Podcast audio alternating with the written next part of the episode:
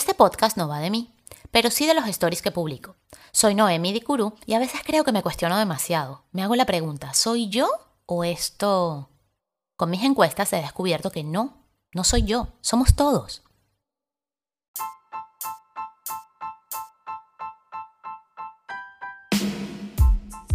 Bienvenidos a Odada, un podcast de nada y también de todo.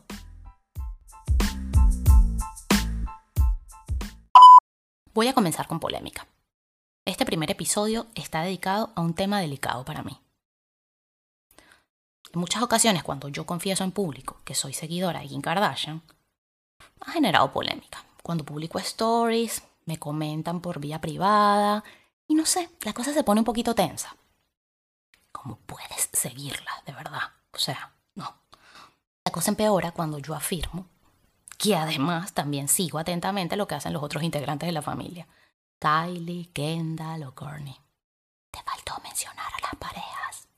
Los ánimos de verdad, o sea, suben el nivel cuando además de todo digo que no solo soy follower de ellas en redes sociales, sino que también de todos los miles de millones de proyectos que tienen.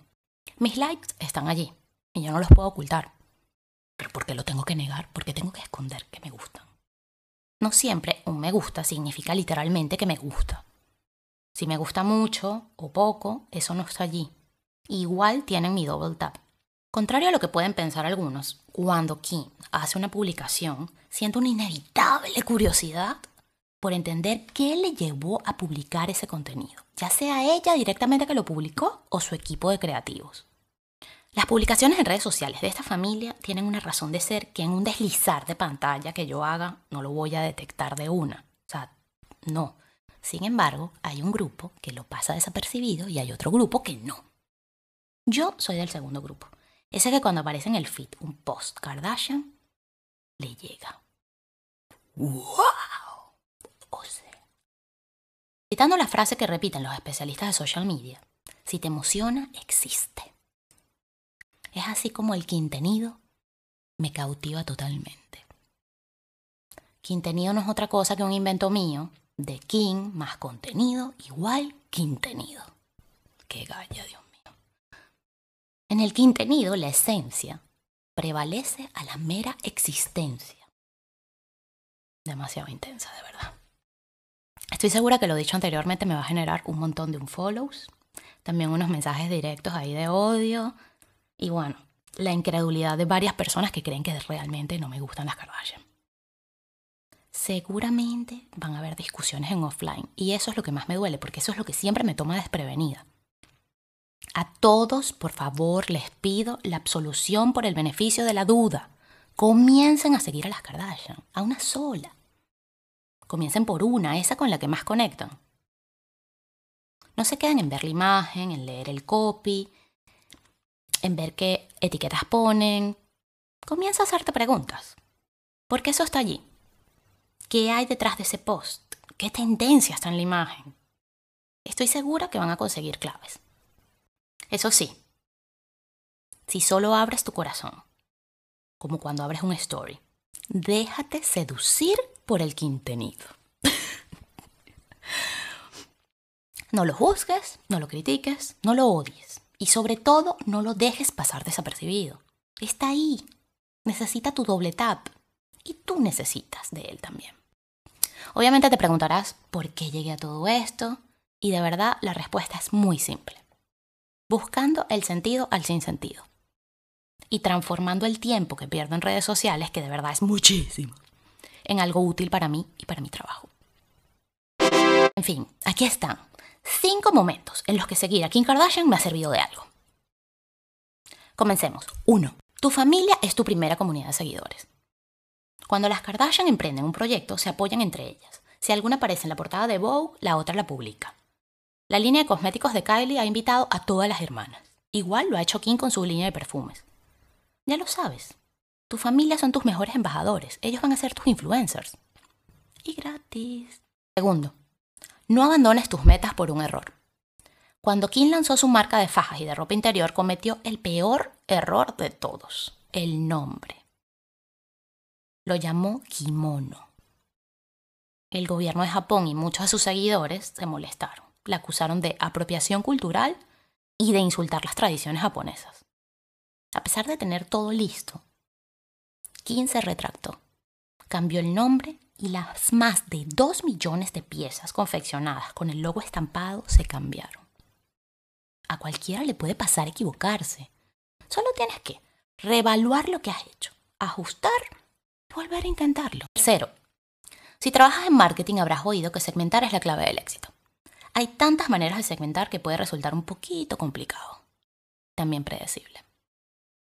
Recientemente en un proyecto tomé como referencia para segmentar, el cliente no lo sabe, la numerosa familia Kardashian. Hay para escoger, hay inclusión de todos y todas, diferentes tipos de perfiles, desde un Bruce Jenner hasta Stormy. Esta familia da para todo. Cuarto, offline es el nuevo online. En 2016, tras sufrir un atraco en París, Kim decidió pararlo todo, incluso el programa de televisión que la hace famosa. Desapareció incluso de las redes sociales. Yo estaba por el piso. Parar la ayudó a reponerse del trauma y conectar con lo nuevo que haría. El offline es el nuevo online. Lo que vives en off es el contenido que vas a compartir en on. Son muchas las veces que Kim Kardashian se ha desnudado. Pero sin duda, al menos yo, la que más recuerdo es aquella portada de Paper Magazine en 2014 que aparece con la copa de champán.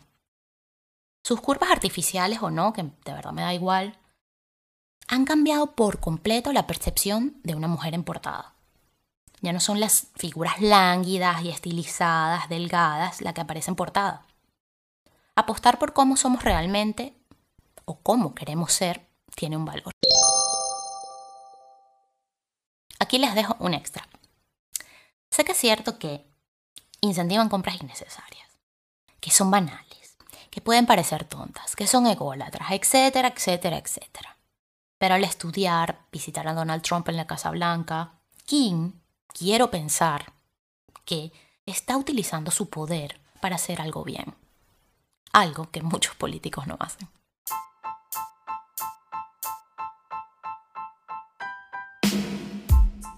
Estás escuchando Odada, un podcast de nada y también de todo. Hace un par de semanas hice una encuesta en Stories. Pregunté si seguían perfiles que no les gustaban. Me sorprendió un poquito la respuesta. Un 77% respondió que siguen perfiles que no les gusta por curiosidad. Y un 23% respondió que lo siguen porque son haters. Ante la pregunta de si prefieren a quién de rubia, o de brunette, la respuesta estuvo pareja 50-50. 50%, de las personas respondió que la prefiere rubia y un 50% respondió que la prefiere brunette. ¿Y tú?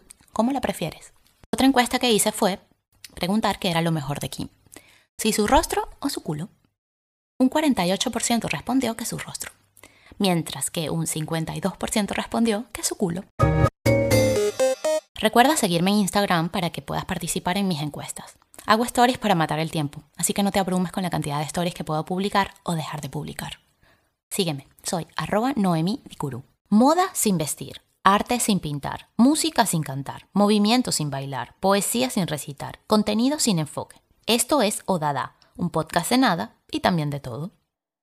Nadie necesita cuatro perfumes de boca en diferentes colores. Nadie, necesita una faja de una sola pierna y de cada lado.